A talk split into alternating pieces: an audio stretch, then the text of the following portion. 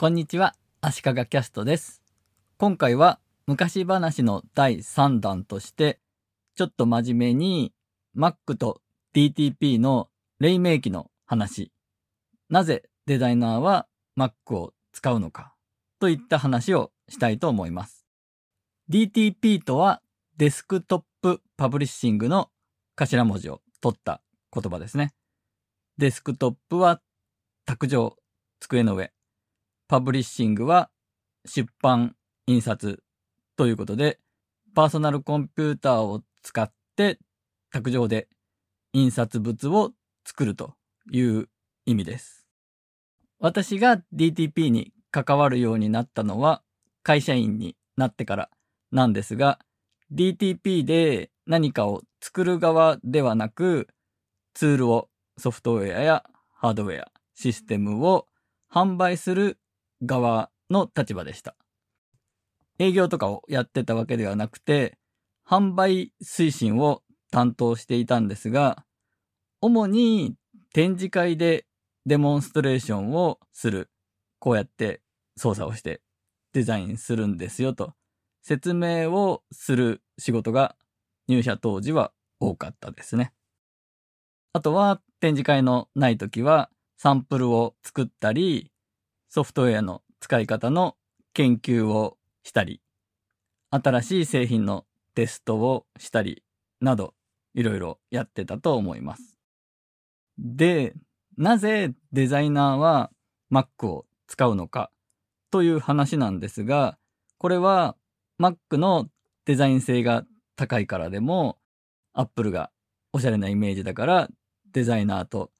親和性が高いとか、そういう話ではないんですね。そもそも DTP をやるには Mac しか選択肢がなかったんですね。当時は。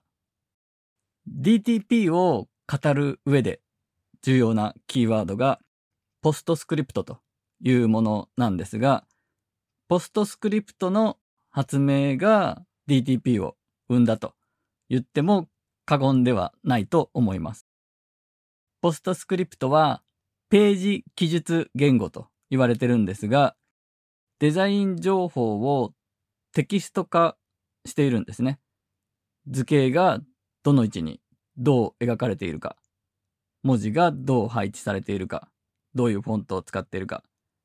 どういう色がついているかなどの情報がテキスト形式になってるんですね。テキスト形式ってどういうことかというと、例えば、円がありますと。で、この円が、X 軸が何ミリ、Y 軸何ミリの位置に半径何ミリの円がありますよ、みたいな情報として扱うということですね。で、ポストスクリプトは、ベクトルでデータを扱う。ベクトルデータとか、ベクターデータとか、アウトラインデータと読んだりしますけど、曲線とか複雑な形も数式で表すみたいな感じでテキストデータとして扱っているので、ビットマップデータと呼ばれるドットの集まりのデータと違って拡大したり変形したりしても綺麗な曲線のままですし、高解像度のプリンターで出力すると、そのプリンターの最大限の解像度で綺麗な曲線として出力できるということです。一方のビットマップデータというドットで扱っている情報だと方眼紙を塗りつぶしているのと同じなのでマス目の細かさ以上の精度で図形を表現することはできないんですね。画面上で見て綺麗な円が描けましたと言ってもそれはドットの集まりなので方眼紙を塗りつぶした円を拡大しても一つ一つの方眼紙のマス目が大きくなるだけでギザギザした円になってしまう。そういう理屈でビットマップの図形は拡大すると荒くなるし変形とか縮小にも弱い綺麗にデータを扱えないということですね。まあ細かい話をするとビットマップでの曲線を綺麗に見せるために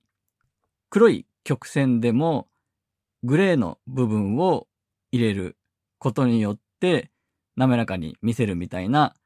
アンチエイリアシングという処理もあるんですが、何にしてもビットマップで扱ってるものは拡大縮小変形に弱いし、最終的に高い解像度でプリントアウト、印刷しようとすると、高い解像度で扱わないといけないので、データの容量とかも膨大になると。特に当時のマシンの処理能力だと、そういう高い解像度のデータを扱うのはなかなか処理に時間がかかるとか問題があったんですね。ポストスクリプトだと結局はテキストデータなんで、データの容量も少なくて済むんですね。大事なことを言い忘れてましたが、このポストスクリプトを作り出したのが Adobe という会社なんですね。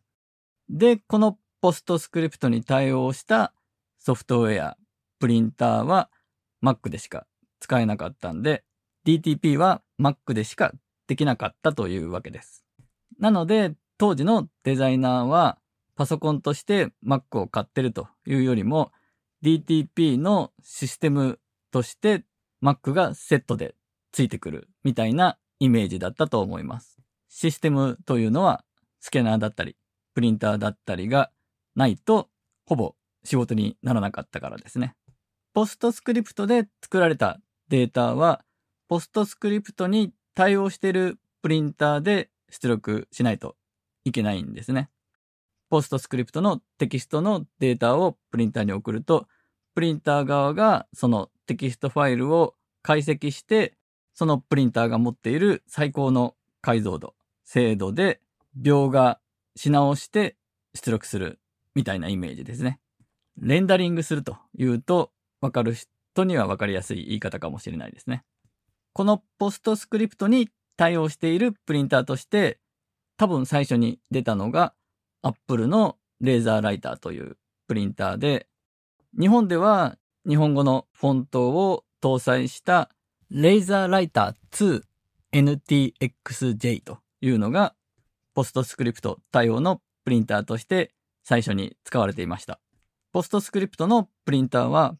プリンター側にフォントがインストールされてないといけなかったんですね。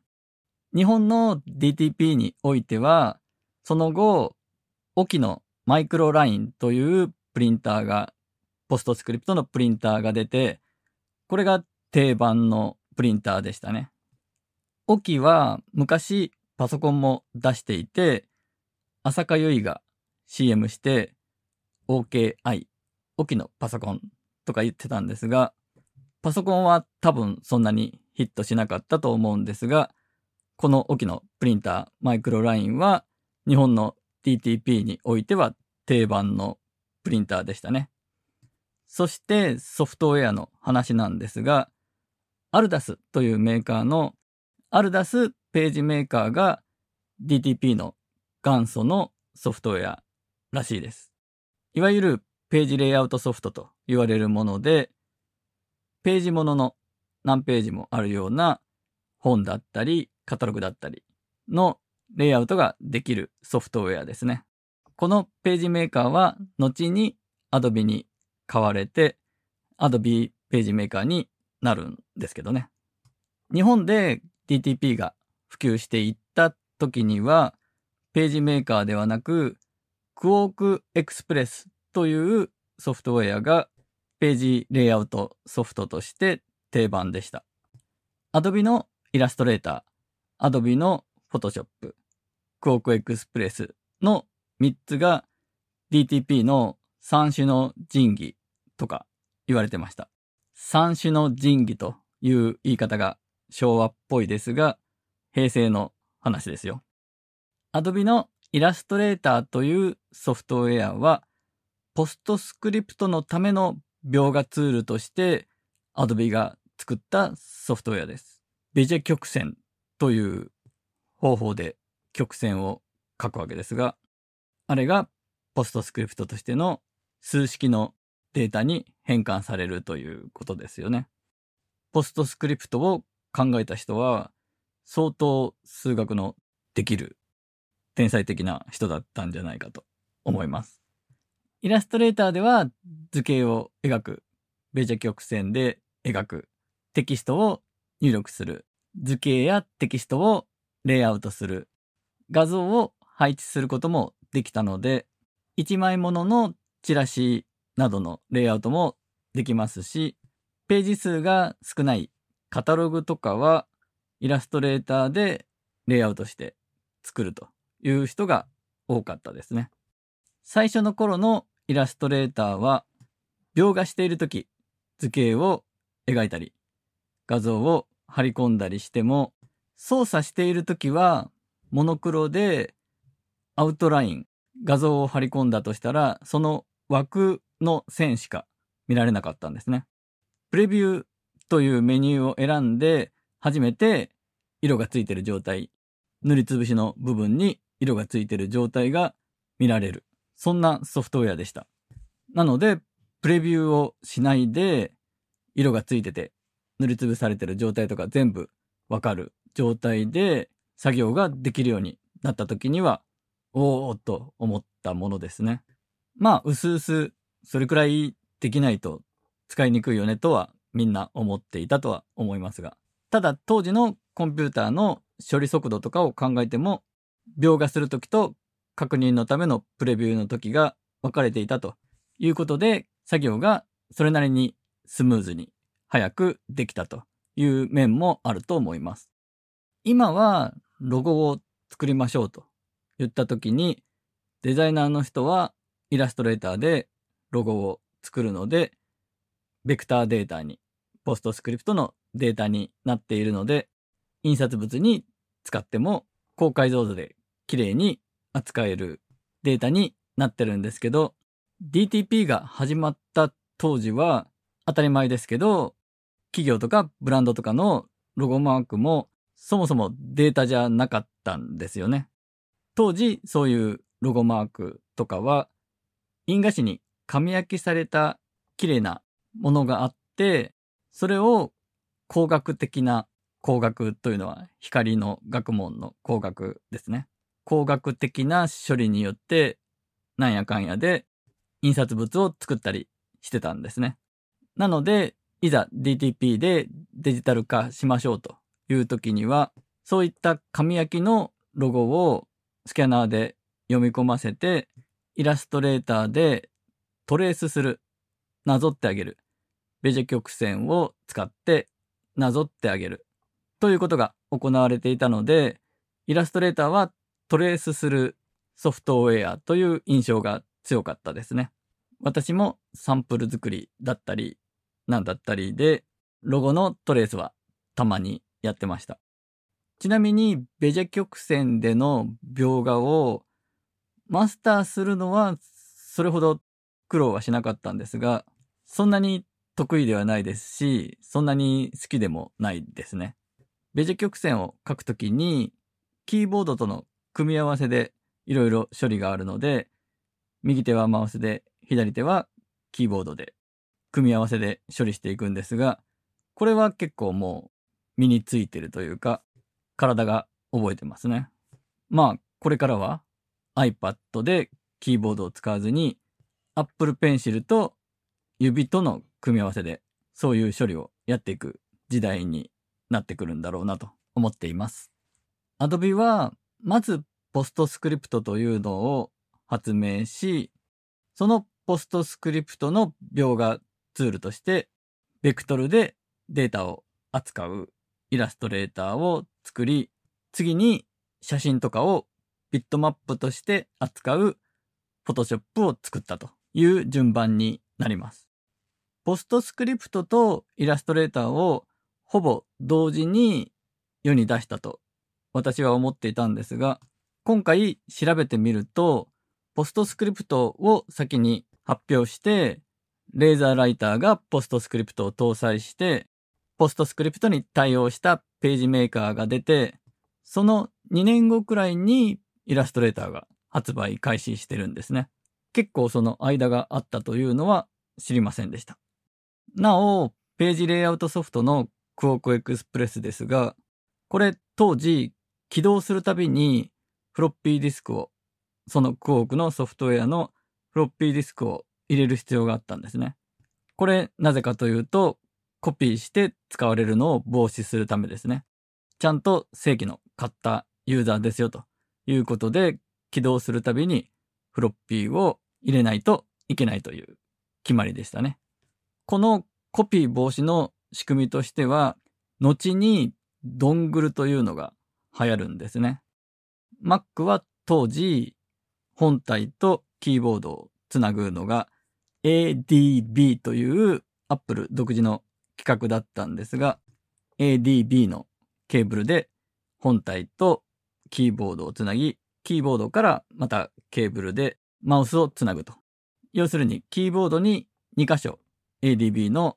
穴があったんですが、その間に本体とキーボードの間とかにドングルというハードウェアをつなぐと。それがつながってないとソフトウェアが起動しませんよといったプロテクトがかかるのがコピー防止に一時期大流行したんで、ドングルが必要なソフトウェアをいくつも使う場合は、いくつもこう繋がないといけないみたいな。で、そのせいで調子悪くなったりとか、ドングルの不良とか、いろいろありましたね。あと、DTP で重要なキーワードとして、WYSIWYG というのがあります。これも Mac ならではのものだったんですが、What you see is what you get の頭文字を取った言葉で、あなたが見ているものがあなたが得られるものです。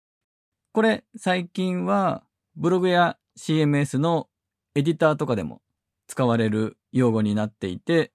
最終的に Web ページで表示されるものと同じ見た目の状態で編集できるエディターを WYSIWYG エディターと言ったりするんですが、本来は DTP の用語で What you get の get は印刷物を指してるんですね。で、画面で見てるものとプリントアウトされてるものが同じだよという意味なんですが、画面で見えてる通りにプリントアウトされるのは当たり前だろうと思うかもしれないんですが、本来の WYSIWYG の意味は、画面上で印刷されたものと全く同じ原寸で表示されるという意味なんですね。もちろんソフトウェア上でデザインの全体像を見るために縮小して表示するとか、細部を見るために拡大して表示することはできるんですが、画面上で原寸表示100%の表示をしたときには、プリントアウトされたものを照らし合わせると全く同じ原寸で表示されている状態になる。どんなモニターをつないでいても。というのが本来の WYSIWYG で、それも Mac でしかできないことだったんですね。ということで、私の昔話というよりは DTP の黎明期の話。DTP をやるには Mac を使うしかなかったんですよと。なので、そこからの流れで、今でもデザイナーの人は Mac を使う人が多いんですよということです。そもそもその頃は Windows も全然流行ってない時で、Mac じゃなく PC と呼ばれていたパソコンたちは GUI ですらなかったんですね。グラフィカルなユーザーインターフェースじゃなかった。